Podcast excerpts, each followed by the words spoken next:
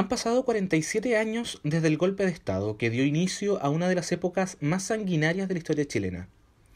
47 años que, para algunas voces, es tiempo suficiente para dar vuelta a la página, para dejar atrás esas cosas que nos dividen.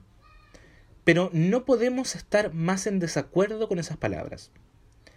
Porque es nuestro deber mantener la memoria viva y recordar no solo ese trágico 11 de septiembre, sino que los 17 años que nuestro país vivió sumido en una de las dictaduras más sangrientas de la historia. Sí, no hemos tenido solo una dictadura en Chile, porque el nombre del general que tiene puesta la escuela de carabineros también fue un dictador. Cuando comenzamos a grabar este podcast, motivado por las conversaciones políticas interminables en nuestros carretes prepandemia, bueno, y en los de Zoom igual, lo hicimos desde una vereda clara, desde la vereda cola, la vereda proletaria, la vereda crítica. Casualmente, solo con una de las características recién mencionadas habría bastado para que, en esa dictadura, hubiésemos sido un peligro, y, obviamente, perseguidas. Pero son esas características las que nos enfrentan al deber moral de dedicar un espacio de este capítulo a la reflexión. A esa reflexión que nos termina confirmando el compromiso público que tenemos a ese compromiso de transformar esta sociedad en una más justa e igualitaria. Esa sociedad que soñaron tantas personas y que sus voces fueron acalladas por la fuerza, pero que sus sueños siguen vivos en el anhelo de dignidad de cada una de nosotras. No recorreremos los horrores de la dictadura cívico-militar en esta editorial. La trágica historia de esos 17 años hizo que difícilmente existan personas a las que algún familiar, amigo o cercano no le haya contado las persecuciones vividas y las vidas perdidas a causa de quienes han representado la mayor muestra de egoísmo en los últimos años. Y es que la persecución fue tal que no solo quienes eran opositores a la dictadura eran perseguidos, también lo eran quienes no calzaban con el modelo de sociedad. Lo eran las colas, las lelas y las trabas. Lo eran quienes eran tan despreciados por la sociedad que ni siquiera en los informes de reparación y justicia tuvieron asilo. Lo fue Mónica Briones. Lo fue un gay catalogado como NN. Lo fue Silvia Parada y Paloma. Torturades, golpeades, asesinades por un Estado que hasta el día de hoy no entrega la verdad a sus familias. Este 11 de septiembre fue distinto, esperanzador quizá, con los sueños vivos de dejar atrás la herencia detestable y que por tantos años nos ha costado deshacernos como sociedad. Este 11 es a portas de iniciar el camino para dejar atrás las ataduras de la dictadura, para cambiar esa sociedad individualista que nos heredaron. Pero no se confunda, porque con ella no se irán los recuerdos de quienes murieron por una mejor sociedad. Tampoco se van las legítimas demandas por verdad, justicia y reparación, porque esa deuda el Estado aún no la ha podido pagar. No hasta que cese el negacionismo. No hasta que la última familia encuentre los restos de sus familiares. No hasta que todos los cómplices de la dictadura enfrenten la justicia. Este 11 sí fue distinto.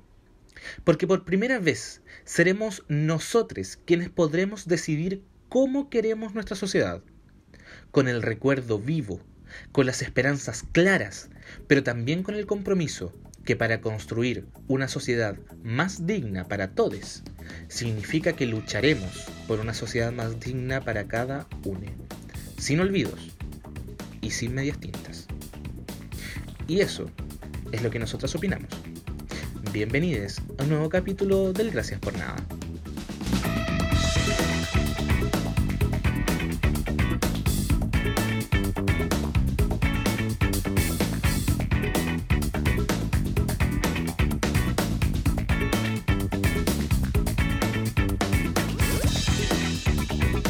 Hola, hola a todos quienes nos escuchan. Sean bienvenidos a un nuevo episodio de Gracias por Nada.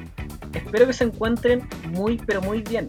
Y bueno, imagino que se deben estar preguntando, ¿por qué esta voz tan varonil y no está Nicolás Varela? ¿Quién es este sujeto? ¿Dónde está Nicolás? Es la pregunta que se deben estar haciendo. Bueno, respondiendo a esa pregunta, debo contar que Nicolás lamentablemente fue despedido. Fue decisión del, fue decisión del equipo hacer que Nicolás eh, pasara de animar este reality a que animara solamente los backstage, como la Janine Day. Pero bueno, ya explicaremos qué pasó con Nicolás Varela y qué está haciendo en estos momentos, porque algo está haciendo. Pero en primer lugar procederé a presentar a los rostros, en realidad a las voces de este programa. Así que partimos. Sureño, activista, hoy en día muy involucrado en la noble labor de las ollas comunes de Valparaíso. ¿Cómo estás, querido Toto? Muy bien, Felipe, muchas gracias por esa presentación tan bella que me acabas de hacer. Muy feliz de estar acá y con la gran pregunta de qué pasó con Nicolás Varela. Yo creo que tiene que haberse juntado con un hombre por Grindr. Mira, yo la verdad es que eh, coincido en tu teoría. Conociendo a Nicolás, yo creo que tiene que ser lo más probable. Así que, bueno, después podemos ahondar en lo que está haciendo Nicolás, pero me parece una buena teoría. Nuestro siguiente panelista directamente desde la tierra de la leche y la carne, loca, viciosa, pero de un gran corazón, amiga íntima en lo personal. ¿Cómo estáis, pues, Braulio? Aquí pues, con el corazón gigante, eh, no, eh, desintoxicado, sin aplicaciones naranjas, aburrido, pero con harta pega, niñas, y estoy pero haciendo cursos, estoy en clases, tengo una prueba mañana, tengo otra prueba el jueves, parece que las, ojalá las cancelen, pero no sé, aquí he estado entre perdiendo mi tiempo y entre aprendiendo cosas como de a poquito, pero, pero sí sobreviviendo, sin ganas de, sin tantas ganas de, de autolesionarme, como hace, como hace unos tiempos. Me encanta cómo la gente, me encanta cómo la gente va progresando, cómo Braulio cambia desde la decadencia a ser un ciudadano de bien.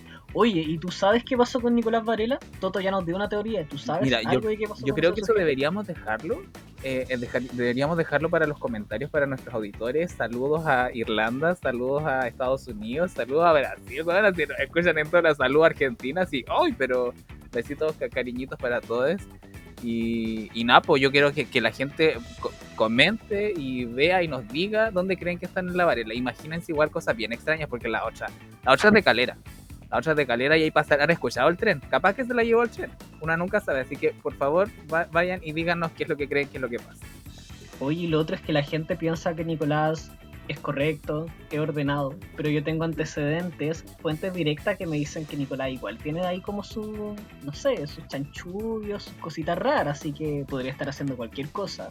Una, una, noche comenzó en el plan y terminó en... y me que se pasó más de una vez. Ya, pero más, más respeto con la, con la animadora en realidad que no está presente, porque cualquier cosa, la primera en despedida voy a ser yo, así que por favor respetemos a mi amiga personal. y recuerden que también editan, él edita los programas, así que quizás pueda hacernos quedar mal, como en el capítulo de los Simpsons. que lo intente. Tienen mucha razón, así que dejemos en paz a Nicolás un ratito y bueno, pasemos a explicar lo que vamos a hacer el día de hoy. Como pueden darse cuenta, solamente somos tres, pero somos un trío bastante potente, hay que decirlo. Así que vamos a ver cuáles son los temas que revisaremos el día de hoy. En primer lugar, tocaremos un tema, una bomba que se supo el día de ayer. Me refiero específicamente a la investigación que se encuentra desarrollando la Contraloría General de la República en contra de carabineros a propósito de los hechos ocurridos durante el estallido social. En segundo lugar, hablaremos de algo mucho más ameno, de algo, eh, algo que nos falta a muchas de estas panelistas, hay que decirlo, el amor. Pero no hablamos de cualquier amor, sino que hablamos del amor romántico. ¿Qué es lo que es el amor romántico? ¿Cuáles son sus implicancias? Ahí hablaremos muchas cositas sobre ese aspecto. Así que esos serán los dos grandes temas que tocaremos el día de hoy. Y por supuesto nuestra sección clásica del Luce Temas Hueona que viene más adelante. Así que partimos con el primer tema que ya les adelantaba. A modo de contexto, el día de ayer em, Radio Bio Bio publica una investigación en la cual se, se da a conocer que Contraloría actualmente se encuentra investigando a los altos mandos de carabineros. Si, no eh, si mal no recuerdo, son alrededor de siete. Y lo están involucrando por responsabilidades administrativas a propósito de todas las violaciones a los derechos humanos ocurridos durante el estallido social, las lesiones oculares y una serie de casos que ocurrieron durante esos meses tan lamentables. La verdad es que fue algo bastante sorprendente porque nadie pensaba que Contraloría iba a comenzar a investigar. Y lo que resulta igual un tanto sorprendente, pero a la vez gratificante, es que casi un año después de que ocurrieron esos episodios tan lamentables, se comienza a cerrar una especie de cerco judicial en torno a carabineros, porque no hay que olvidar que el Ministerio Público también está realizando investigaciones. Así que si sumamos lo que está realizando Contraloría más lo que está realizando Ministerio Público, podemos dar cuenta de una gran investigación que se le viene contra de carabineros. y para abrir los fuegos de esta conversación, quiero darle el pase a Braulio, porque sé que tú estuviste investigando bastante sobre este tema. Braulio, ¿qué puedes opinar sobre esto? Eh, sí, porque yo soy estudioso, eh, yo eh, preparo bien los temas. Y me puse a investigar igual cuál era el hueveo que había entre la Contraloría y los Pacos y el hueveo. Y es largo el hueveo que tienen, pues por lo menos así viéndose así como al corto plazo, desde el estallido social igual han habido varios roces entre las instituciones. Por ejemplo, el 25 de noviembre eh, del 2019 comenzaron, eh, se iniciaron los, los, sumarios para los carabineros que habían, se habían puesto los apodos en, las placas y en el, uniforme, que era el, el Destroyer, el Super Dick y el Raptor. Que, ¿cómo se andan poniendo esas weas, niña?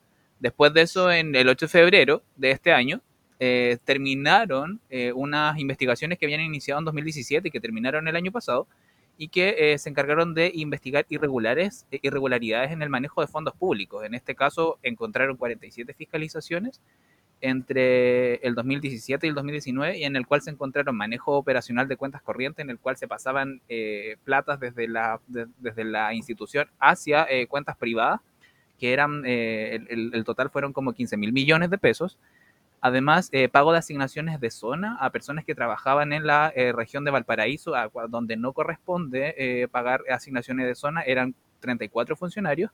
Además de eso, gastaron 42 millones de pesos en viáticos que no pudieron justificar, pago duplicado al personal comisionado en el extranjero por 1.160 millones y además de eso 21 cuentas ocultas que no habían justificado tampoco, entonces y, que las estaban escondiendo. Entonces, y además a eso se le suma también que la Contraloría, por lo que nos habías contado hace poco, que el día de septiembre, hace dos días, eh, formularon los, los, cargos contra los siete generales de alto mando. Entonces se va sumando, eh, se van sumando varias querellas y varias, varias, varias dudas de cuál es, eh, de cómo funciona el, el, el, organismo y cómo funciona la institución y, eso igual le entrega varios, varios argumentos a las personas que hasta en algún momento han dicho que eh, la institución necesita una reforma, una reforma, una reforma orgánica, una reforma que, que hable también acerca de cómo se reciben las platas, de cómo se administran eh, los poderes y de cómo se administran también la, la, las personas. ¿Qué opinas tú, Toto? Mira, yo igual estoy un poco esperanzado. Creo que efectivamente esta demanda que nace de personas particulares que, em, bueno, bueno, de personas particulares y también de organizaciones de derechos humanos a nivel internacional que se preguntan efectivamente hasta qué punto tiene responsabilidad los carabineros y estos altos mandos en el actuar de carabineros durante el estallido social nos da un poco de esperanza en que pueda existir un poco de dignidad en este país. Pero bajo esa lógica, claro, o sea, hay que dejar claro desde ya que el actor de los carabineros no. de los pacos, culiados, nunca ha sido muy legítimo que digamos. Tienen una historia completa en nuestra en la historia de nuestro país, efectivamente, de constantes hechos aislados, como ellos le, le denominan, pero que en realidad responden a una serie de falencias institucionales y bueno, y de principios y valores institucionales que son bastante dudosos. Aquí igual quiero detener un poco en quiénes fueron los eh, acusados, estas siete personas que decía Felipe recién. Hay muchas personas eh, que son especialmente de Santiago, directores de logística, de orden y seguridad, pero quiero detenerme en una persona que es Hugo Centeno Vázquez, jefe de la quinta zona Valparaíso. Eso quiere decir que efectivamente eh, el, el, encargado de la zona de acá también está siendo acusado y está siendo investigado. Recordemos que en Valparaíso existieron varios casos como este eh, de violación de derechos humanos eh, durante el estallido social, donde incluso en el año nuevo hubo un chico que perdió la visión de un ojo, el compañero Matías, que efectivamente se vio muy afectado por esta situación. Entonces podemos ver cómo mm, hubo un accionar a, nivel nacional que no se apegó a ningún protocolo de acción de eh, los pacos. Entonces bajo esa lógica me parece bien, me parece justo, pero me da un poco de, de temor cómo se lo ha tomado el gobierno. No sé si has leído algo al respecto, Felipe. Sí, mira, eh, Toto, a propósito de eso te quería preguntar algo que nos dejó Braulio y que hablaba sobre la necesidad de reformar eh, carabineros. Pero la pregunta de fondo finalmente es cómo se reforma carabineros y qué es lo que se debiese cambiar. No sé si tienes como alguna idea sobre eso, Toto, porque mucho se ha hablado sobre reformar, pero ¿qué reformamos? ¿Qué es lo que debiésemos esperar de una policía finalmente en Chile? Mira, yo creo que en realidad Carabineros de Chile es una institución que no sé si reformada tiene, tiene que ser la, palabra. Yo la transformaría completamente. Yo creo que efectivamente o, la eliminaría. Creo que hoy en día es una institución que está bastante obsoleta y que a través de esta férrea defensa de, una, de un sentido de pertenencia de, la, de esa institución ha hecho que existen generaciones y generaciones de Paco efectivamente con una súper mala eh, o con una o con valores y principios en realidad súper enfocados a eh, determinar un enemigo interno cuando en realidad la, función de carabineros debiese ser otra yo apuesto sinceramente a que más que reformar a carabineros debiese ser eliminar la institución y debiese empezarse otra institución quizá no sé de carácter como una Guardia Nacional o algo, algo así, bueno, puede tener cualquier nombre en realidad, pero que tenga eh, otro tipo de funciones, que tenga un carácter mucho más territorial, que efectivamente no sea corrupta, ojo ahí, porque eso es un tema que nos acostumbramos después de, ver en la televisión de que, de que los pacos son más corruptos que, el mismo presidente. Es cierto, em, y hicimos vista gorda, como que la gente hizo vista gorda, como que se olvidó de repente, pero no por niñas, son terribles corruptos. Entonces yo creo que efectivamente por eso y por muchas otras razones debiese eliminarse derechamente esa institución y crearse una nueva Guardia Nacional o, un nuevo espacio eh, que efectivamente tenga otra mirada.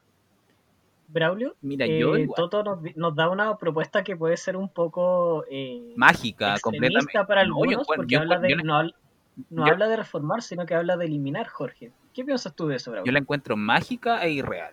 Como que venimos a plantear que como si no hubiera ninguna otra parte o que, claro, los, los, los, carabineros de Chile son los que están pésimos eh, y solamente acá en Chile sucede eso. Yo creo que es la institución policial per se. Esto pasa acá en Chile, pasa en Estados Unidos, pasa en todos lados que hay abusos policiales. Entonces, eso igual implica que cuando vemos que hay eh, abusos es porque finalmente son órdenes, son órdenes y cómo se configura la, la posesión de, la, eh, de, quienes poseen el monopolio de la fuerza y cómo la ejercen. Porque finalmente, ¿por qué mataron a George, a, George Floyd? ¿O ¿Cómo se llama? ¿George Floyd? Sí, ese es el nombre. Es, ¿cómo, por, qué, ¿Por qué lo mataron? Por, por excesivo uso de la fuerza. Eh, hace poco en Colombia creo que igual hubo una, están empezando a tener ciertos grados de, o sea, han tenido manifestaciones frente a la, a la violencia policial. Entonces, eso no quiere, eso, eso no me dice a mí que sea solamente un tema de, nuestra institución, sino que es cómo se ejecuta y, y, y hasta dónde eh, se limitan, como para aquí, cuáles son las funciones de la policía finalmente. Y, eso igual se radica en cuál es la, la, la, utilización del modelo. ¿Cómo lo comprendemos? Toto igual decía que, por ejemplo, eh, em, se debía a que la, la, la, la, lógica que tenían los, los, carabineros era la lógica de crear un enemigo interno. No creo, que no creo que esa sea la lógica de los carabineros, sino que yo siento que finalmente no hay lógica. Nunca ha habido lógica y en las Fuerzas Armadas y en las Fuerzas de Orden no va a haber nunca una lógica, porque finalmente solo siguen órdenes. Y las órdenes son las que las órdenes que instituye la eh, son las órdenes que instituye la forma en la que funciona. Por eso, eh, cuando se plantea una, una, reforma a los carabineros, finalmente se, se, habla desde esa perspectiva, la cual, cuál va a ser la forma en la cual va a utilizar la, la, fuerza que tiene y cuáles van a ser finalmente los valores que van a, que van a perseguir. y no sé si sea necesariamente, si, si va a ser una, la, la, creación de una nueva institución que va a solucionar esos problemas y va a decir no va a haber corrupción porque es una nueva institución, puede haber corrupción también. Oye, Braulio, y a propósito de la corrupción, eh, acabo de recordar un famoso audio que circuló durante el estallido social en el cual el general director de carabineros Mario Rosas decía que no iba a dar de baja a ningún carabinero involucrado eh, por acusaciones durante las atrocidades cometidas en el estallido social.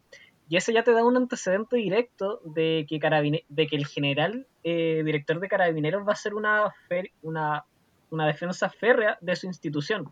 Pero ahora la pregunta es, ¿qué sucede con el gobierno? ¿Qué podemos esperar del gobierno o qué no podemos esperar del gobierno? Porque hay que recordar que la resolución que saque Contraloría a partir de esta investigación va a tener que ser ratificada por el presidente de la República. Entonces, no sé qué te genera eso a ti, Braulio, alguna esperanza, algo.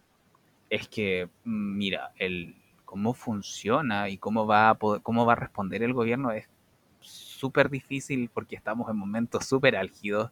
Lo que está pasando eh, y el trabajo que ha tenido Ponte tú, a lo que se tiene que enfrentar, por ejemplo, el Ministerio del Interior actualmente, eh, tiene presiones de su sector político, tiene presiones de conflictos que, que llevan hace mucho tiempo que no han tenido eh, respuesta, como lo es el, mal llamado conflicto mapuche, y además de que eh, se le suman también las revueltas sociales que han habido desde octubre desde del año pasado. Entonces, la forma en la cual eh, van a responder es, es bastante incierta, es bastante, y ya sabemos cómo son las comunicaciones del gobierno, el, el gobierno comunica todo pésimo, y lo que quiere decir, aunque sea con buena intención, a veces suena mal y aunque tenga la mejor intención, suena pésimo.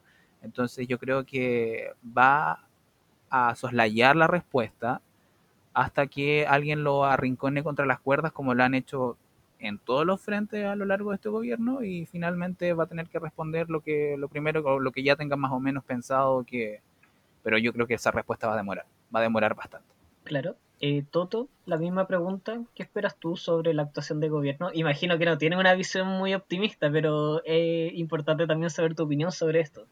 Mira, yo primero quiero rebatirle un poco a lo que decía Braulio, em, en particular de, dos cosas.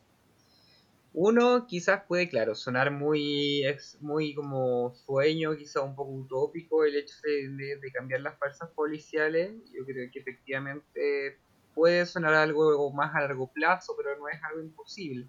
Yo creo que es una medida que efectivamente tenemos que buscar y que tenemos que transformar en este país, porque eh, no podemos seguir viviendo con eh, esta lógica de, de, la fuerza policial en nuestro país. Y claro, coincido completamente que se está produciendo en muchas partes del mundo esto mismo, que existe efectivamente exceso de la fuerza, del uso de la fuerza policial que termina eh, muchas veces eh, en asesinatos que no tienen ninguna justicia.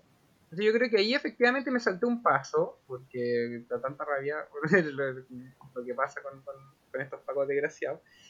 Eh, pero me salté un paso, que antes que pase cualquier cosa, tienen que existir una aclaración en este país con respecto a el uso de la fuerza durante el estallido social de los pacos. Y así también con la dictadura. O sea, y ese es un problema que pasa en nuestro país, que efectivamente vivimos una dictadura que fue cruel, que fue terrible, que efectivamente hubieron muchos detenidos desaparecidos y que Carabineros estuvo involucrado en esto y todavía no existe justicia para muchos casos. Y así mismo con el estallido social, tal cual, o sea, es el mismo tipo de accionar, pero la diferencia es que efectivamente esta vez hay muchos menos detenidos desaparecidos, pero hay muchas más personas mutiladas, hay muchas más personas que efectivamente vieron truncada eh, uno de sus sentidos por estar protestando. Entonces, bajo esa lógica, yo creo que quizás un punto de encuentro con lo que decía el Braulio sería eso, partir por efectivamente aclarar todos estos hechos, aclarar y que exista justicia, que exista reparación en, todos estos casos y asimismo con el tema de la corrupción. Y creo que es muy importante eh, no, pasar por alto eso. Y segundo, con respecto a lo que decía el, el Braulio, que eh, efectivamente como que no, no tenían algo pensado, los, los, pacos, que no hay, no hay una, una, forma de actuar. Yo sí creo que hay una forma de actuar y yo creo que efectivamente hay un... Ah, más que sigan solamente órdenes, los carabineros tienen instalado dentro de su cultura una forma de actuar, una forma de, eh, de pensar y de razonar y yo creo que eso responde netamente a cómo se le ha em, entrenado efectivamente durante em, para ser eh, Paco finalmente. Y no es sorpresa, o sea, me, recuerda mucho lo que decían recién, lo del audio de, Rosas, que decía que aunque el gobierno mandara eh, a investigar a alguien, ellos no iban a dar a baja de nadie. Ahí tienes efectivamente el caso de uno de los más eh, importantes cargos dentro de la policía o dentro de los carabineros en particular, eh, avalando completamente el accionar irresponsable de los pacos. Entonces, si eso no es una forma de actuar o una forma de naturalizar estos hechos, ¿qué es? ¿Sabes? ¿Qué es finalmente? Y bueno, y del gobierno no me espero ni una wea. Sinceramente, el, gobierno yo creo que, así como ha, sido durante todo el, gobierno de Sebastián Piñera, van a seguir haciendo oídos sordos, no les va a interesar la, la temática porque no les interesa. Si ellos actúan eh, o buscan de alguna u otra manera esclarecer algunos hechos son solamente porque se ha ejercido presión social en las calles o porque organismos internacionales de derechos eh, de derechos humanos muy importantes han eh, establecido que es importante hacerlo y le recomiendan a, Chile hacerlo. Pero si no fuera por eso, no lo haría. Oye, Toto, y a propósito de eso, de la imagen que proyecta Carabineros, hay otro antecedente bastante interesante que se debe considerar y que tiene que ver con la baja en las postulaciones a carabineros, a la institución. Viendo el reporte que hacían unos medios, se señalaba que estas cifras ya venían a la baja durante los últimos años, pero en el proceso actual esa baja se acentuó. Y una de las, eh, bueno, de las respuestas de inmediato que se daban eh, tenía que ver con todo eh, lo involucrado que se vieron en los casos del estallido social. Eh, no sé, Braulio, ¿qué piensas tú sobre eso? Que, o sea, más allá de que nos alegre de que bajen las postulaciones, igual hay que considerar que dentro de todo ellos son los encargados de la seguridad. Entonces, algo se tiene que hacer con carabineros finalmente. O sea, no podemos dejar que finalmente desaparezca sola, sino que algo se tendrá que hacer en aquello. Yo creo finalmente que esto se responde claramente a que, mira, todos trabajamos por algo, todos hacemos las cosas por por, un sueldo y por finalmente poder pagar, nuestras necesidades. Y, yo creo que finalmente ahora en estos momentos ser carabinero no tiene ningún brillo, pues niña, porque ya los años de servicio pueden ser, pero en estas circunstancias en las cuales existen conflictos eh, seguidos, existe eh, ataque, están trabajando, pues si antes, imagínate hace cuánto, hace 10 años, ¿qué hacían? no hacían nada, pues niños estaban ahí sentados, estaban ahí engordando. Todos querían ser pacos porque finalmente trabajaba cuánto, 35 años, después te ibas jubiladísimo. Y si es que te hacías un pituto, finalmente terminaba con casi un palo. Pues niña, y más encima te daban casa, te dan salud, te dan y, aseguran a toda tu familia. Entonces era un, trabajo soñado. Eh, aparte tienen una, una pensión, tienen pensiones aparte, tienen el DIPRECA, tienen toda esa hueva. Entonces, y ahora... Claro Ahora. Hay bastantes beneficios. Exacto, pues entonces el, el, el, hecho es que ahora no se está volviendo suficiente, por eso ponte tú, eh, una, es uno de los buenos avances, o sea, uno de los avances que está tratando de tener el gobierno y por eso yo te estoy diciendo que se van a tratar de alargar lo máximo el chicle para poder entregar una respuesta, ponte tú, ahora fueron, le, entregaron un, no sé si fueron a los pacos, a las Fuerzas Armadas que le entregaron un bono. Claro, a Carabineros le entregaron un bono por las horas exas que realizaron durante la pandemia. Entonces, cuando te, te vas dando cuenta que hay cierto apoyo para las Fuerzas Armadas, porque finalmente, como yo ya, como yo ya les decía, cómo está instaurada y cómo se ejerce el, el, monopolio de la fuerza en estos momentos es para que se mantenga el orden público. El orden público, ¿por qué? Porque el orden público se encarga de mantener a, a, los poderosos, a los que tienen la, a los que tienen la plata, que se mantengan con plata. Que no ponte tú, este fue un tiro por la culata el tema del plebiscito. Eh, entonces, ¿cómo, ¿cómo nos podemos ir. E, es complejo, es complejo responderlo y yo creo que eso se va a ir viendo. Sí, la verdad es que es un tema bastante complejo y justamente, ya para ir cerrando el tema, pero haciendo una síntesis y devolviéndonos a lo que fue como el planteamiento inicial, Jorge, ¿qué Jorge, qué formal sonó eso. Toto, finalmente ya en tu última intervención, finalmente, ¿qué esperas de lo que suceda? Hagamos ciencia ficción. ¿Qué te gustaría que pasara con lo que está realizando actualmente Contraloría? ¿Te da esperanzas? ¿Te gusta lo que está ocurriendo? Hagamos ciencia ficción.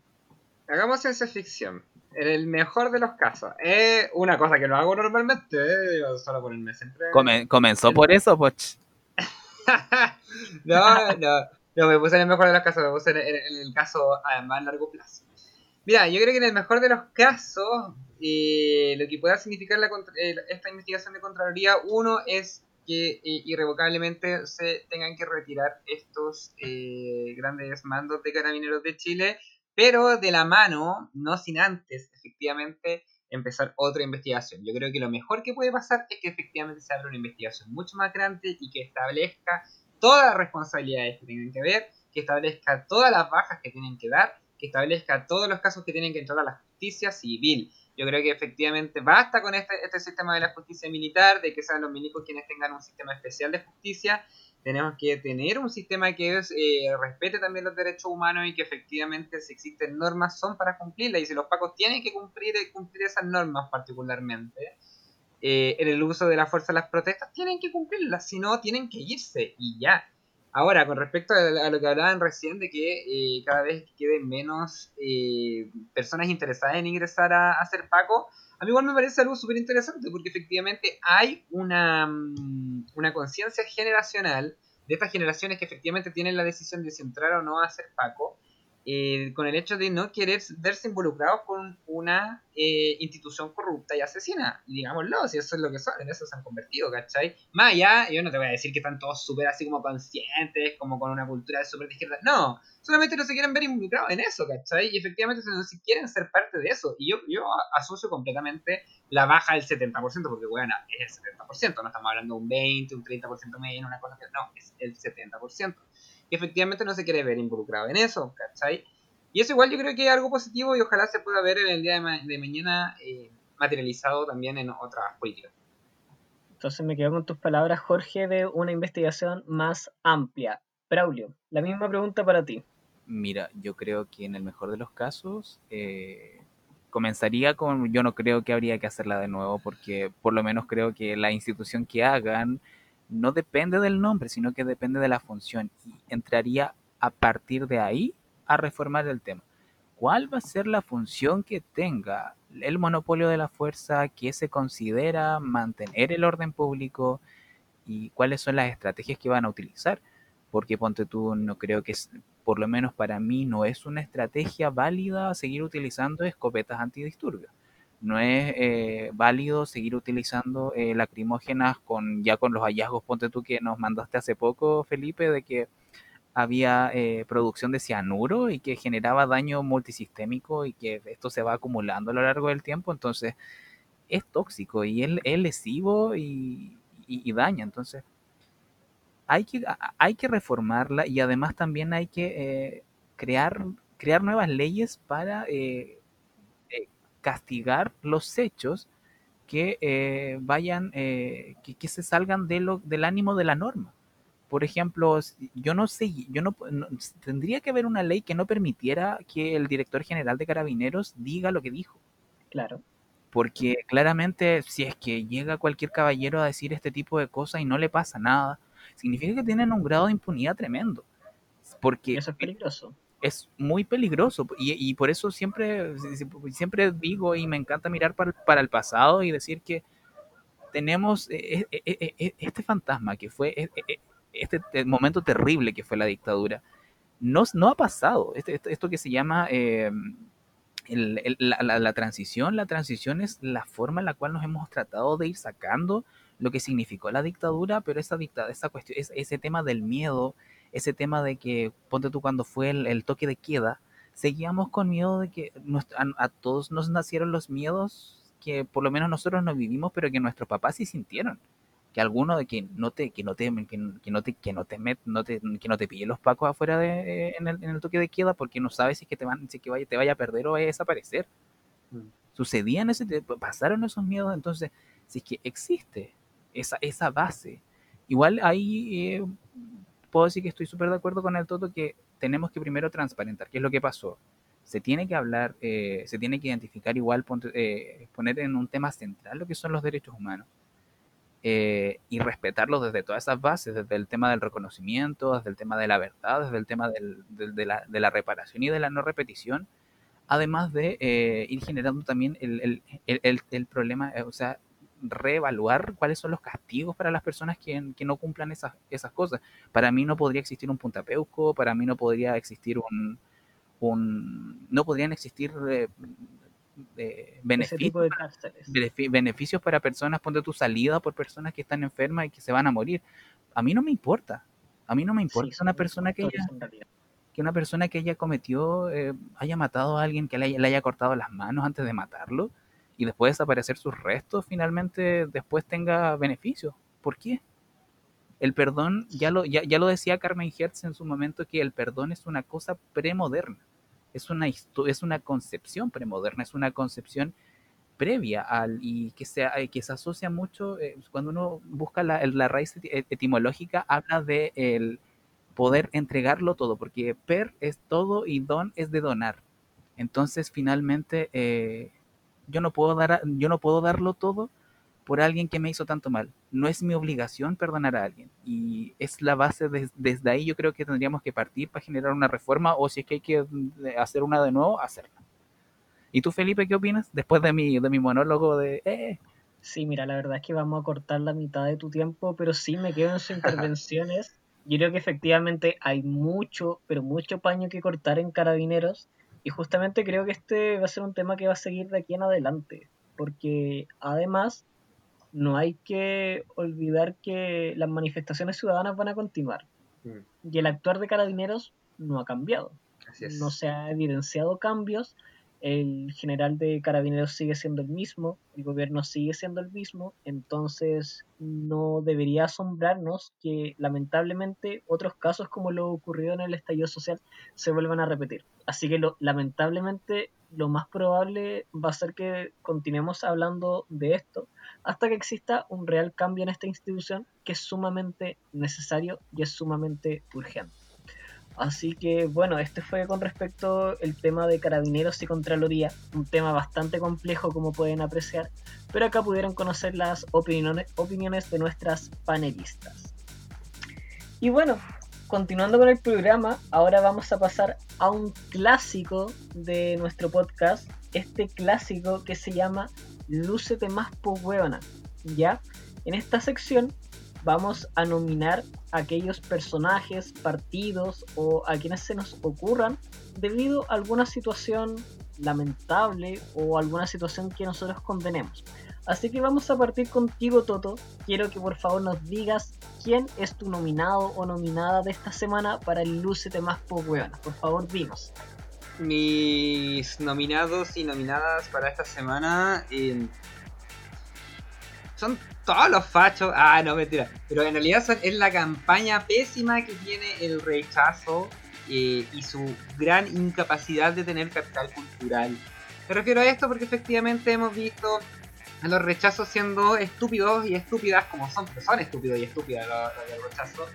Em, citando, por ejemplo, en el caso de la UDI, sacó un cartel que decía por el derecho de vivir en paz, citando a Víctor Jara prácticamente y llamando a votar rechazo. La UDI, pues, huevonas, no, si son muy desgraciados. Y después vimos, de hecho, el día de hoy, creo que fue, en una marcha de rechazo, esta autorizada por el gobierno y los pacos no le hacen nada en Santiago, cantando Bella Chao. Cantando Bella Chao. Esos estúpidos creerán que Bella Chao la inventaron para. ¿Cómo es que se llama esta serie? La Casa de Papel.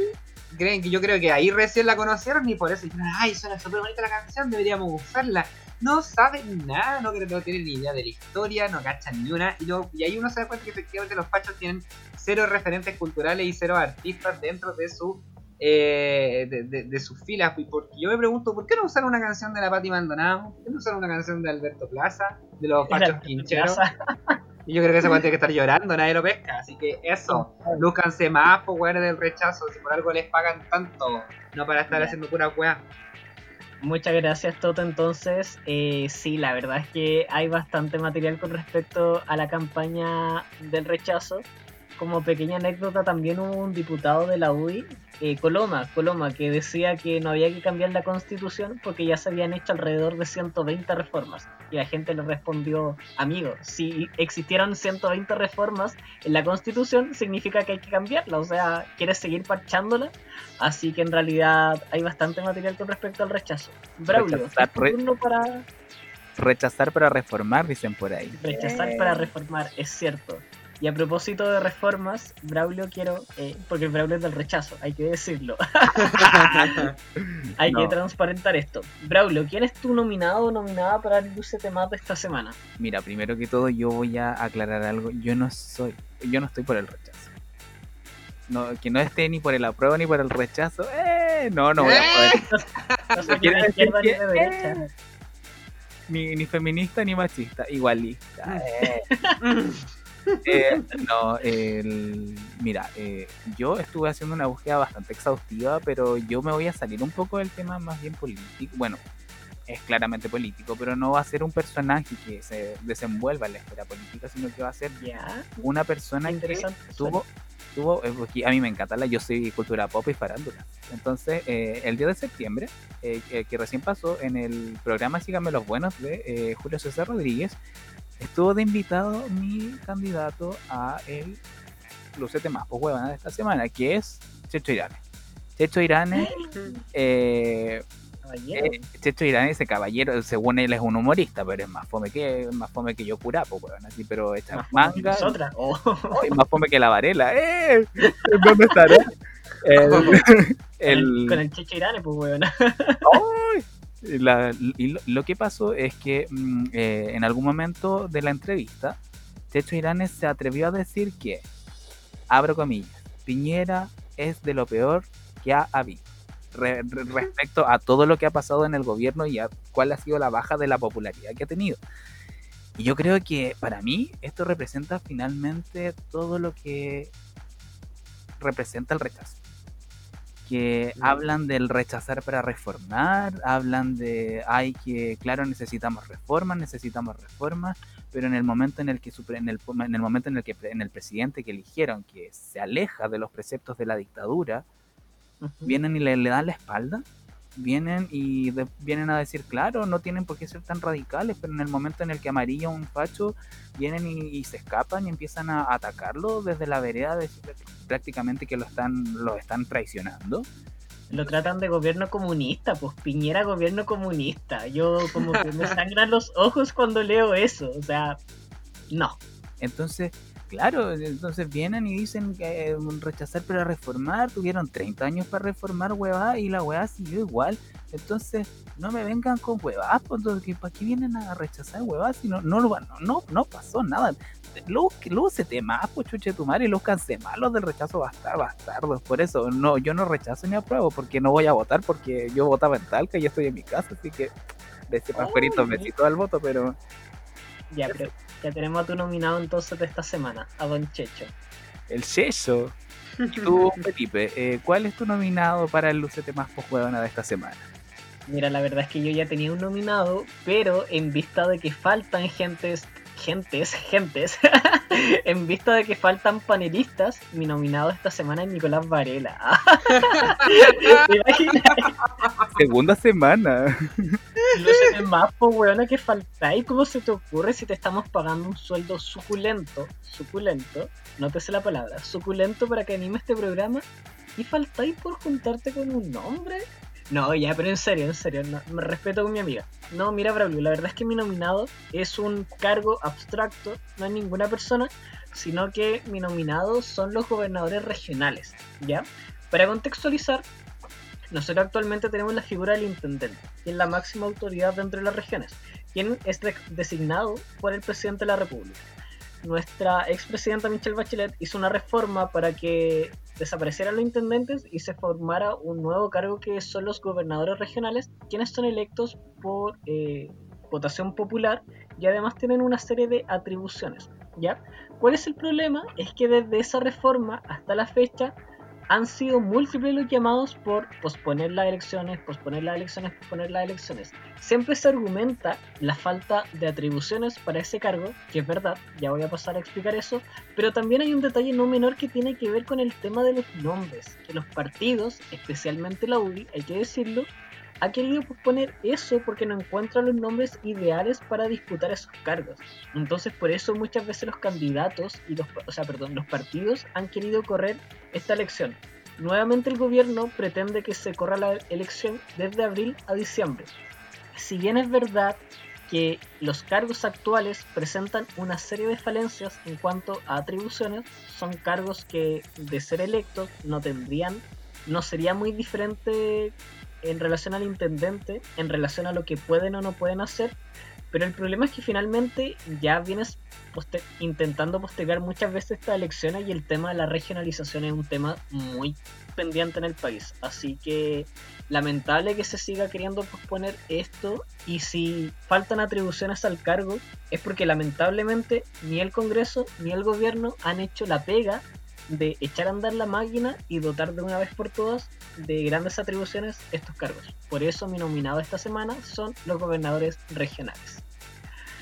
Así que bueno, estos fueron los nominados de esta semana y luego de, de hacer esta eh, gran sesión y nominar de manera extraordinaria a Nicolás Varela, no hay que olvidarlo. Por segunda semana consecutiva.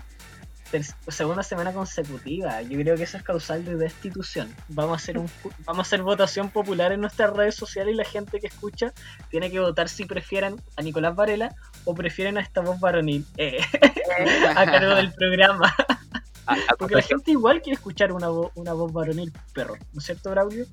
Eh, eh, sí, pues niña, no sé, no niña. Oye, pero yo creo que yo, yo apruebo la, la, la, acusación constitucional contra Nicolás Varela, porque Nicolás Varela está eh, faltando a su, a su cargo, a, las atribuciones que tiene su cargo y a la responsabilidad que tiene el cargo. Notable, notable abandono de deberes. Pero yo creo que ya le estamos dando muchos minutos a Nicolás y ahora se nos viene un tema muy, pero muy interesante, que es el amor romántico, porque sí, estimado audiencia, es un tema bastante interesante. O sea, yo creo que más de alguna persona presente en el panel, bueno, esto ya lo sabemos, para que nos vamos a leer la, la suerte entre gitanos, pero más de una persona que está escuchando este podcast seguramente alguna vez ha sufrido por amor, seguramente eh, ha terminado una relación, se ha visto afectado y ha pensado en que no puede vivir sin la otra persona piensa que es el amor de su vida y que sin esa persona no va a ser feliz.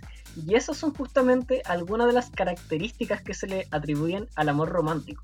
Pero más para ahondar más en esta idea, yo sé que hay una persona que es bastante crítica con el amor romántico, una persona que se llama Jorge, pero su alias es Toto.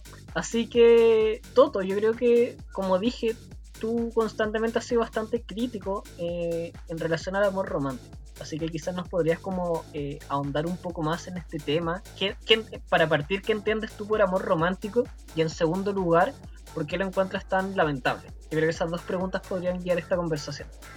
Ay, niña. Mira, yo creo que para partir, eh, voy a partir diciendo que no soy un experto en estar contra el amor romántico. Quizás puede que lo critique y todo, pero efectivamente eh, no todo es escapamos de eso. Es complejo escapar de hecho de, del amor romántico porque es una... El amor romántico es una forma de construcción eh, de cómo entendemos, nos relacionamos y cómo expresamos el amor bajo las normas patriarcales que conocemos actualmente, que tienen que ver derechamente con el, el, sentido de propiedad, o sea, con, el, patriarcado al, mismo tiempo es muy capitalista, de hecho. Pero el amor romántico mezcla esto, mezcla el sentirse como dueño de eh, los sentimientos de otra persona, del deseo de otra persona, de lo que hace, de lo que piensa incluso esa otra persona, y hacerlo exclusivo a uno. Yo creo que eso es un tema que critico bastante, porque efectivamente... Mm, eh, ¿Cómo? Existe como una apropiación de la persona. Claro, eh, pero ojo que no, no, solamente es de la persona, a veces eh, pasa con ciertas cosas, por ejemplo, como el, el deseo. Cuando uno asume que tu pareja, solo por ser tu pareja, tiene que solamente desearte a ti, ¿cachai? Cuando, cuando en realidad el deseo es una weá que, que es súper variante y que no, no habita todos los días, entonces efectivamente yo creo que ahí hay ciertas construcciones que muchos de, de nosotros eh, como que hemos asumido así como con el tiempo de que es algo normal, pero en realidad no lo es, ¿cachai? En realidad puede ser muy dañino también para el desarrollo normal de las personas. Entonces, bajo esa lógica, el amor romántico es reproducir estas relaciones entre las personas, ¿cachai? Reproducir este sentido de que si tú me amas, efectivamente tienes que comportarte con estas normas, por decirlo de alguna manera, y estas normas son como irreemplazables, ¿cachai? Que es la única forma en que lo podamos ver. Entonces, bajo esa lógica, lo que critico del amor romántico es eso, que para mí en particular esa forma de ver el amor no es amor. No. Si algo, y si usted, amigo o amiga, amiga que está escuchando este, este podcast, en algún momento ha sentido que su pareja le trata como si fuera un objeto, como si usted fuese eh, de su propiedad, arranque de ahí. Arranque de ahí porque nada bueno va a salir de ahí. Eh, y tenemos que empezar a entender las personas que efectivamente el, el otro o el otro o la otra, que, con la persona con la que compartimos nuestra vida o a quien amamos o con quienes nos queremos, son personas que tienen un mundo de eh, sentimientos, pensamientos, ideas y que bajo ese mundo efectivamente tenemos que ser también súper respetuosos, tenemos que ser súper comprensivos y tenemos que ser capaces de, de amarnos en esa diferencia. Amarse en la diferencia yo creo que es algo que cuesta mucho y que eh, tiene que ser un, un, objetivo en, las relaciones, no solamente amorosas, sino también en todo tipo de relaciones. Claro, respetar los espacios y las diferencias. Eh, la verdad es que Toto nos entregó bastantes elementos, Braulio, además de lo que dijo Toto, replicarte las preguntas iniciales, ¿qué es para ti el amor romántico y por qué consideras que es algo tan lamentable? Braulio, ¿estás ahí? Se nos fue Braulio. Activa el micrófono, pues yo tu madre. Ay, sí. Braulio, no te escuchamos. Eh, ay, es que, oye, es que yo estoy teniendo problemas con el micrófono desde el primer programa. Eh, Amiga, te dijimos que no te lo metas en tu ano. Eso no se hace. ya, pero te repite las si preguntas. si hubiera entrado ahí no saldría más porque, porque estrecha.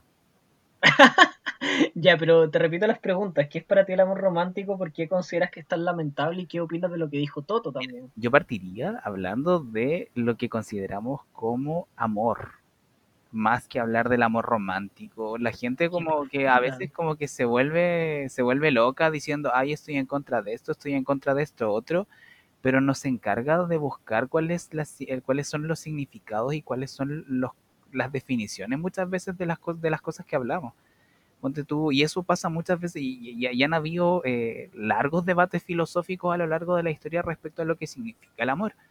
Eh, cuando nosotros nos vamos a la raíz etimológica de lo que significa, primero eh, la, palabra se compone por la parte A, que significa sin, y mor, que viene de la palabra morte. Entonces significaría que es algo que no muere. Entonces, partiendo por ahí, nosotros igual tendríamos que pensar cuál es el origen por el cual se formó la palabra. Y, claramente era eh, el amor se puede definir desde todas esas formas, de, algo que no muere, por ejemplo, el amor que le tengo a mi mami, o el amor que le tengo a mi hermano, a mi, a mi papá. Y eh, asimilarlo y pensar si es que podría yo llegar a tener ese grado de relación o ese grado de sentimiento con otra persona. Eh, y cómo lo, cómo lo construimos, y eso también depende mucho de cómo lo construimos dependiendo de las construcciones sociales que nos van, de, los estímulos sociales que vamos recibiendo. Porque claramente que claro que existen ciertas como conexiones biológicas, no las voy a desconocer, pero hay partes también que son sociales. Ponte tú el, la instauración de un amor eh, que sea entre dos personas desde el año 1, eh, desde, que la literatura van eh, asociando el amor al, dolor eh, y cómo van creando también esa, esa capacidad de, romance. Yo creo que el romance, si bien logra generarnos una, una, idea en la cabeza que nos podría llegar a entregar cierto grado de satisfacción, es muy dañino, como ya lo decía Toto. Pero yo creo que más allá de, de, hablar de la nocividad del, del amor romántico, yo creo que eh, plantearía desde el punto de vista qué es lo que significa el amor para cada uno de nosotros y cómo lo buscamos. ¿Qué opinas tú? qué, opinas tú, Felipe? No, mira, más que referirme al amor, quería eh, repetirme mi pregunta, que por qué considero que el amor romántico es tan lamentable y yo creo que tiene que ver con el tema de idealizar muchas cosas. O sea, lo que hablaba al comienzo, esa típica idea de las almas gemelas, yo igual debo eh, decir que, sido muy, que estoy siendo más escéptico, ¿ya? Antes no me lo planteaba porque nunca había estado en una relación. Después, durante la relación, tampoco te lo, te lo voy planteando, así, cosas así. Pero ahora que terminé mi relación, porque igual me lo cuestioné. Pero me... No, no, no, no, no tiene que ver con eso, sino que yo igual me lo, me lo cuestionaba por lo que igual tú ibas deslizando tu Braulio y que tiene que ver con que el amor igual depende de muchos contextos. Porque, por ejemplo, eh, llevándolo a mi experiencia particular, mi relación duró un año. Fue bacán, fue maravilloso y terminó por cosas. Ah, terminó por cosas ajenas, ¿cachai? Saludos Entonces igual, me Entonces igual vamos a parar el podcast porque los panelistas están sufriendo. Ah. ya, eh, volviendo al punto, igual me cuestioné y yo dije, ¿qué pasa si nosotros nunca hubiéramos comenzado la relación? ¿Qué pasa si él, si ella, eh, porque hetero?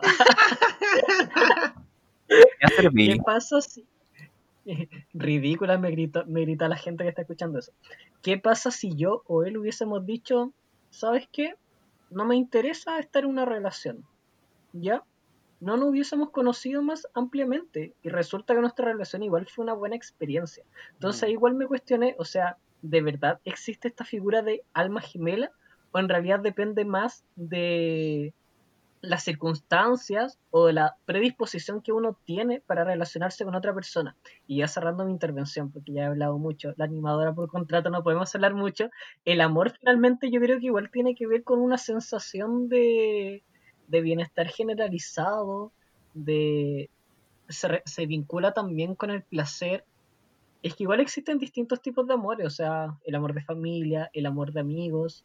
Yo creo que lo que comparten todos los tipos de amores tiene que ver con el tema de generar vínculos. Generar vínculos, bienestar, más que entregar una definición yo podría señalar como los elementos que tienen. Y ya después tenéis como una distinción, porque por ejemplo el amor de pareja tiene como una arista sexual que por ejemplo no está presente con los amigos, se supone. Ahora si alguno de ustedes tiene un folla amigo no lo puedo juzgar. Pero eso con respecto al amor, no sé, Braulio, si Desde ese punto de vista, eh, tú ya hablabas de los componentes eh, sociales que tiene el amor yo creo que es súper importante igual ir reconociendo y por eso te decía que el amor se puede construir de muchas maneras porque todas las personas somos distintas y cada uno le va a entregar cierta importancia a, eh, eh, a cada elemento dependiendo de la experiencia personal.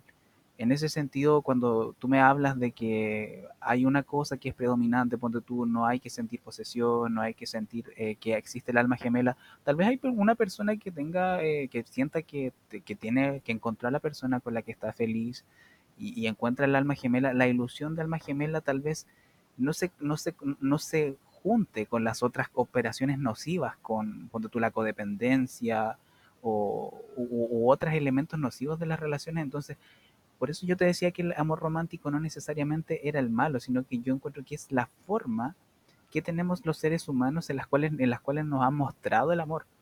Eh, no, sé si sea, no sé si sea algo real, sino que es netamente la reproducción, la inercia social de, que, de no encontrarnos a nosotros mismos y de no definir algo que nosotros estemos sintiendo de manera personal no nos hemos dedicado a personalizar exactamente qué es lo que estamos buscando, qué es lo, qué es lo que con, lo, con lo que realmente seamos felices, porque tú siempre dicen, la comunicación es la base de la relación, pero hay momentos en los cuales tú querías estar solo para el pico y querías irte y estar en, aislado. Y eso... Sola. Sola, y eso, se, y eso no se entiende cuando tú hablas de comunicación. Claro, tendrías que decir, oye, quiero estar solo un rato y déjame en paz pero, pero bajo eh, los conceptos muchas veces de las relaciones no se entiende. Entonces, por eso yo te digo, uno tiene que ser capaz de poder identificar en base a las propias necesidades eh, cómo crear un, cómo crear un, un amor que, que, nos satisfaga, porque finalmente ese es el, tú ya, tú ya lo decías, eh, se rinde, el, tiene ciertos grados de placer uno, uno tiene esa relación y por eso te, te, hacía el, símil con las relaciones que tenemos con la familia, con los amigos, porque finalmente tiene otro grado, tiene un grado más de placer. Uno, uno está con una persona que no es de tu familia, que no está obligado a estar porque es rico estar con esa persona. Claro, y de hecho justamente lo que dijiste se vincula bastante con lo que decía el Toto, o sea, en una relación igual es sumamente necesario establecer como las pautas de conducta, por decir algo, que nos hagan felices a nosotros, porque finalmente no todas las relaciones son iguales. Y Toto también, tú en un comienzo dijiste que por mucho que uno critique el amor romántico, uno de repente igual cae como en esas como idealizaciones o como en esas actitudes que igual pueden ser un poco dañinas. Ah, ¿qué podrías contarnos tú sobre como alguna conducta que tú hayas detectado? No necesariamente tiene que ser ahora, obviamente, sino que igual uno hace como una revisión y descubre, oye, yo antes me comporté así, quizás no debía haber hecho eso. Por ejemplo, un mea culpa que yo puedo hacer tiene que ver con el tema de la instantaneidad. O sea, si no me respondes es porque no me amas, ¿cachai? Claro. Que es algo súper habitual de esta época. Entonces, no sé, Toto, si nos podrías contar algo tú. Sí, de hecho. Yo siento que, bueno, partir diciendo que a veces como muchas cosas en estos días, cuando personas se dedican a hablar del amor romántico o de cualquier otro tema, como que se levanta al tiro una policía de la moral. Tú has sido irresponsable afectivamente, no te mereces eh, no sé, X cosa, ¿no? Y yo creo que hay que empezar por quitarse ese sesgo, por quitarse como ese, ese purismo del decir, ya, yo me paro desde esta vitrina eh, extremadamente pura y extremadamente buena y tú eres el malo, ¿cachai? No. Quitándonos eso, yo creo que lo importante es partir auto autoidentificándose, autoanalizándose y auto como criticando también cuáles son nuestros comportamientos dentro de nuestra relación. Eh, porque efectivamente todos caemos de alguna u otra forma en los vicios del amor romántico porque es la forma en que nos enseñaron a amar.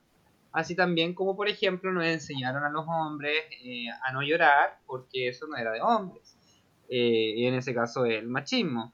O como mm, de, de, una u otra forma también nos han ido enseñando un montón de reglas sociales que nosotros en ningún momento aceptamos pero que solamente por el hecho de, de existir de, manera, de manera previa, y nosotros naturalizamos en, nuestro, en nuestra vida y la llevamos a cabo.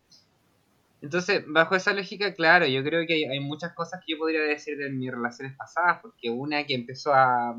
Bueno, yo, para quienes no saben... Dilas, dilas, me... el público lo quiere saber, dilas. Claro que sí lo voy a decir, pero iba a decir algo antes que eh, yo me asumí a los 13 años y efectivamente desde, desde esa edad he estado teniendo algo, tipo relaciones sexo, sexo afectivas con chicos eh, gay. gay, homosexual. Sodomita. Y, y claro, yo digo que de cabro chico, cuando era cabro chico en particular, veía el, el, amor de la tele y ese era el tipo de amor que existía, partiendo porque era un amor heterosexual, ¿cachai? Entonces... Colizón, pero... Colizón. no, niña. Pero partiendo por esa idea de el amor heterosexual, del querer tener una familia, una casa, de que ese era solamente el, el sueño de la vida. ¿cachai? Partiendo por eso. Eso es una idea muy instalada del amor romántico. No estoy criticando quién lo quiera hacer, ¿cachai? Sino que efectivamente es una idea que yo a los 14 años, que mi chucha me interesaba eso, ¿cachai? Había muchos otros pasos que dar antes que estar pensando en esa situación. Pero efectivamente igual he reconocido que eh, en, en relaciones eh, que he tenido durante mi vida, efectivamente han habido, por ejemplo, momentos en que he sentido celos. Que los celos yeah. efectivamente también es algo, una construcción política muy profunda del amor romántico. Y es súper común. Y es súper común, uno habla con, todo el mundo y más de alguna persona que está, está en pareja ha sentido celos. Y no Pero, es natural. Hay, hay, hay, hasta una canción sobre los celos, pues, de la Fanny Lu. Imagínate, pues, niña. ¿Y no es natural que... sentir celos? Definamos que es natural. Yo creo que todo lo que toca al hombre deja de ser natural, así que no creo que sea natural sentir celos. Yo creo que al ser una construcción social tan... Es que no, no, no, no, sé si necesariamente sea una construcción social, porque cuando tú ves modelos animales, los, los animales también tienen celos. Por algo existe un macho alfa que no permite que los machos beta toquen a las hembras.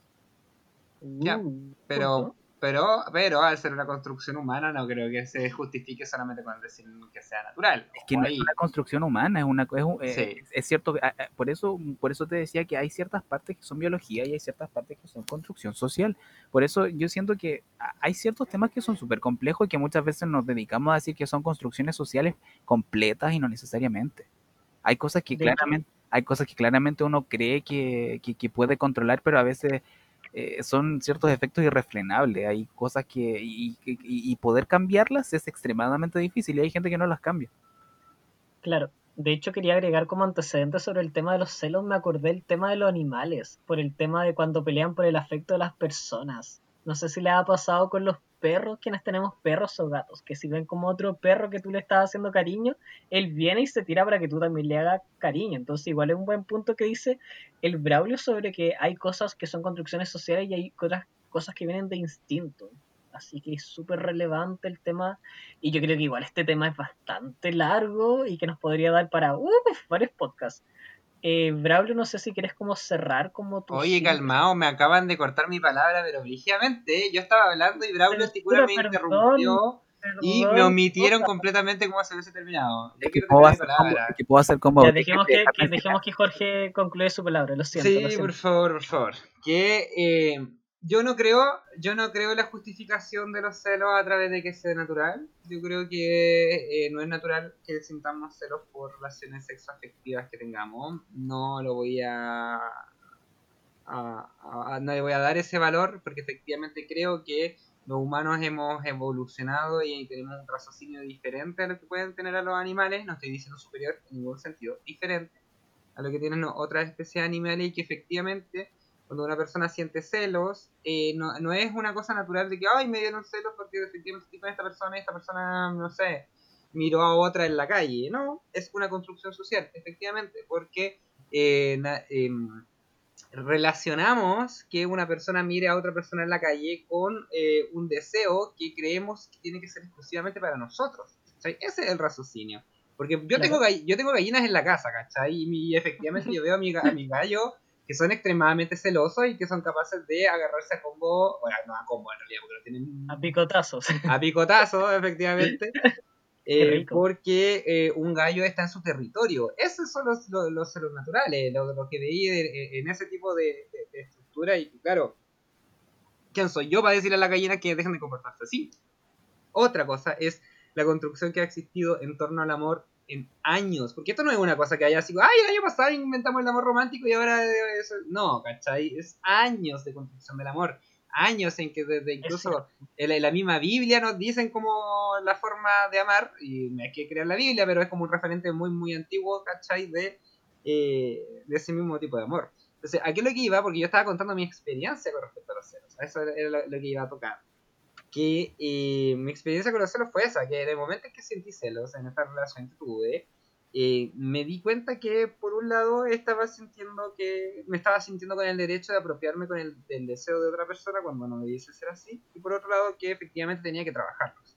Yo creo que ahí está el tema, que yo no, insisto, no voy a ser policía enamorar y no lo voy a hacer la gente, gente, deje de sentir celos de ahora ya, sino que trabajémoslo, veámoslo, analicemos el, el porqué de esos celos, eh, pensemos efectivamente en el momento en que estemos sintiendo ese tipo de sensaciones, qué es lo que nos impulsa a sentirlas, cuáles son las ideas que se nos vienen posteriormente a sentirlas, porque yo creo que eso es súper importante. O sea, el hecho de sentir celos es una cosa muy interna, pero nuestra reacción y nuestra acción en torno a eso es algo que puede ser eh, desde una reacción que no afecta a nadie hasta una reacción que sea eh, incluso mortal. Entonces yo creo que no hay que bajarle el perfil, ni mucho menos, sino que hay que entender cuáles son las características que tienen el, amor romántico. Mira, basta. Eh, un, puro, un, puro detallito respecto a sentir celo, yo encuentro que es una cosa natural, pero en lo que no es natural y lo que sí se puede transformar es la conducta que tenemos respecto a eso. Por eso uno claramente, por eso yo te decía que hay cosas que claramente uno siente cuando ponte tú, hay alguien que no te habla y tú claramente tienes el instinto de, llegar a sentir, de sentir cierto grado de malestar, una, una persona con la, a la que quieres mucho y que pierdes un cierto grado de comunicación, se aleja de manera, de alguna manera no tan, no tan, no tan completa, eh, finalmente terminas sintiendo esa, esa transferencia que te entrega el alejamiento, que no es un alejamiento que, por ejemplo, que se entere toda la gente ponte tú, cuando uno tiene una, pelea y está en un grupo y nadie se da cuenta, o se da cuenta una persona. Eh, e, ese tipo de cosas eh, no, necesariamente uno, uno ve cómo maneja las conductas, esas cosas pasan. Hay cosas, hay cosas que son instantáneas entre, entre, entre seres vivos. Cuando, eh, ponte tú cuando habláis de las gallinitas, cuando las gallinitas te, están invadiendo su, territorio, ya se pelean. Cuando un gato ve a un perro, finalmente también se pelean no todos los gatos, no todos los gatos y todos los perros, pero, pero pasa. Entonces, hay ciertas cosas que son intrínsecas, que pasan, nos pasan como seres vivos que somos, pero el hecho en el cómo nosotros comportamos y cómo manejamos es lo que nos pasa. Ponte tú cuáles son las respuestas que tengo cuando tengo celos. En vez de, de, pegarle a alguien, podría decirle, oye, ¿sabéis qué? Me dieron celos, concheto madre. Cuando, ponte tú ahora, cuando hablábamos de respecto con, con, Felipe, nos decía cuáles eran, eran, habían sido nuestras actitudes malas respecto a lo, a, lo que es el amor romántico. Yo en algún momento, eh, porque en siempre habría escuchado que la comunicación es la base de, una relación, yo en la relación que en algún momento tuve, pequé de preguntar siempre qué era lo que le pasaba, oye, ¿qué te pasa? Oye, ¿qué te pasa? Oye, ¿qué te pasa? Oye, ¿qué te pasa? Y estaba extremadamente tan pendiente que llegaba a ser que, mi, mi, conducta, mi, existencia dependía de, de, la otra persona, eso se llama codependencia y es extremadamente nociva. Entonces, mm. Cada, cada, cada y, y, eso era porque yo había entendido que el amor se, se, se comunicaba de esa forma y, y, y, claro, yo no conocía lo que necesité, yo no me conocía a mí mismo, no conocía lo que necesitaba y tampoco entendía que las otras personas también necesitan cierto grado de espacio. Con el tiempo me fui dando cuenta que si esa persona no me quiso decir algo en su momento, era porque tenía sus razones o era porque no tenía la confianza o porque estaba en un mal momento. Y no era, no era necesario, no necesariamente tenía que responder a mi deseo de.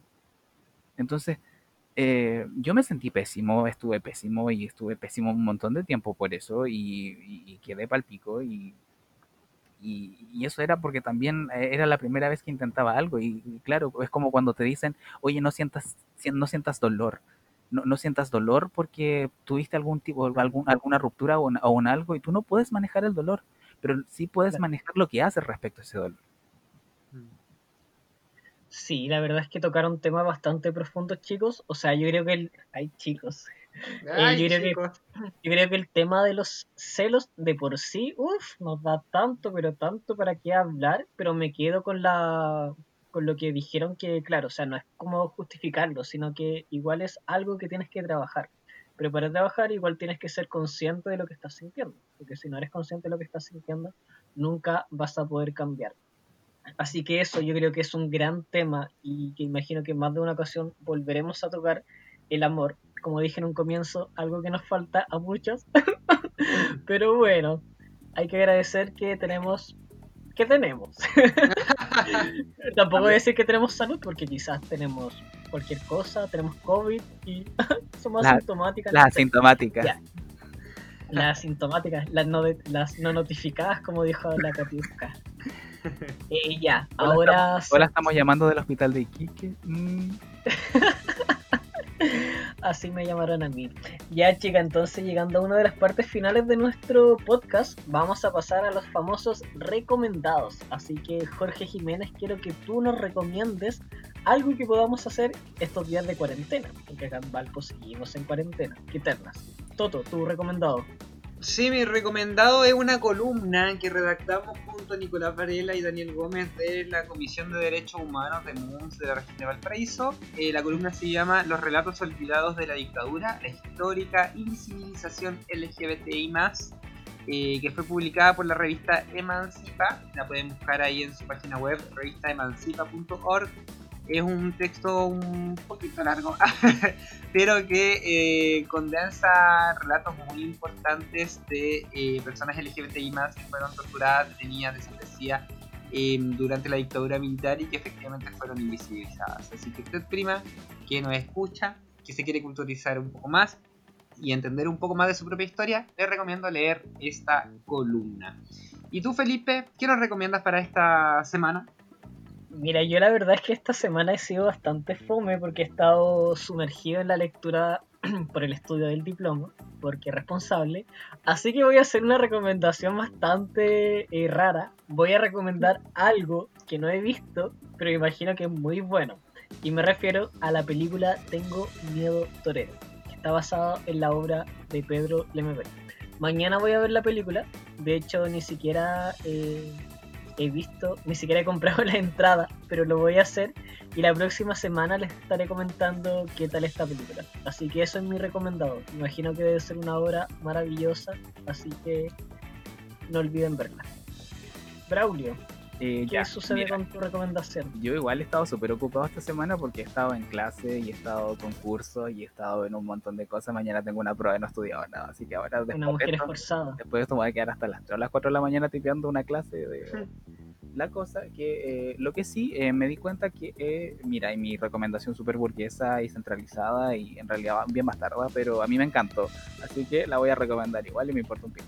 Es el programa de CNN que está conduciendo, ¿Burgués? que está conduciendo Matamala y que se llama 360 y es eh, eh, que por lo menos en el primer capítulo se encargó de hablar eh, de economía, cuáles eran como, cuál es como el, el ánimo que tenemos, el ánimo económico que tenemos en Chile, cuáles son como la, cómo vamos, cuáles son los desafíos a futuro para, para desarrollar, eh, el para, para generar desarrollo y generar crecimiento económico, cómo eso se, es necesario para poder generar mejoras en la, infraestructura, ya sea pública y, del país. Eh, para, los, que no creemos en un modelo centralizado completo, es como bastante... bueno de pensar, así que recomendado ahí tiene una horita para hablar de neoliberalismo. Ya, esa es la recomendación burguesa entonces de Braulio. Entonces tenemos la columna del Toto, la película que yo no he visto, y la recomendación burguesa del Braulio. Esperamos entonces que revisen nuestros recomendados y espero que les haya gustado este programa. Si les gustó, pedirles que lo compartan en sus redes sociales y síganos en nuestro Instagram, Facebook. No, no tenemos Facebook, pero sí nos pueden seguir en nuestro Instagram y por supuesto seguir compartiendo estos capítulos que lo hacemos con mucho cariño. Eso es todo por hoy. Eh, Braulio, si quieres despedirte, saludar a alguien. Síganme en Instagram, no niña soy la puca, no me manden su... eh, bueno, sí, ya, sí, mándenme su... su, su, su- Mándenme el pack, dijo la otra. mándenme pack. pero- Eso querías decir. Sí, ya, sí, sí, La recomendación de la semana. mándame tu pack. Esta es la recomendación entonces- de la semana. Y mi Instagram es no nina soy la puca. Eh, no guion bajo nina guion bajo soy guion bajo la guion bajo. Con dos. Hoy que ataboso con tanto guion bajo, pero sigan a la niña. Ya, sigan a la niña que está buscando marido. Toto, ¿algún saludo a alguien? Eh, no, sí, despedirme de hoy día. Un gusto haber estado nuevamente con ustedes. eh, conversando y analiz- analizando la acontecer nacional. Yo creo que la próxima semana tenemos que hablar sobre de comida torero porque mañana la voy a ver.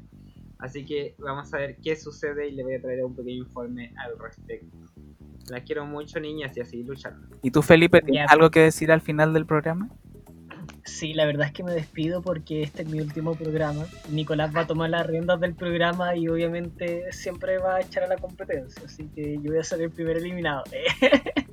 no, eso, eh, saludarlos a todos y todas, que tengan muy buena semana y ánimo con cualquier situación compleja que puedan estar pasando. Ojalá les haya servido esto para distraerse un ratito. Muchos cariños y que estén súper bien. Chaito. Chao, gracias por nada. Gracias Gracias, por por nada. Thank you.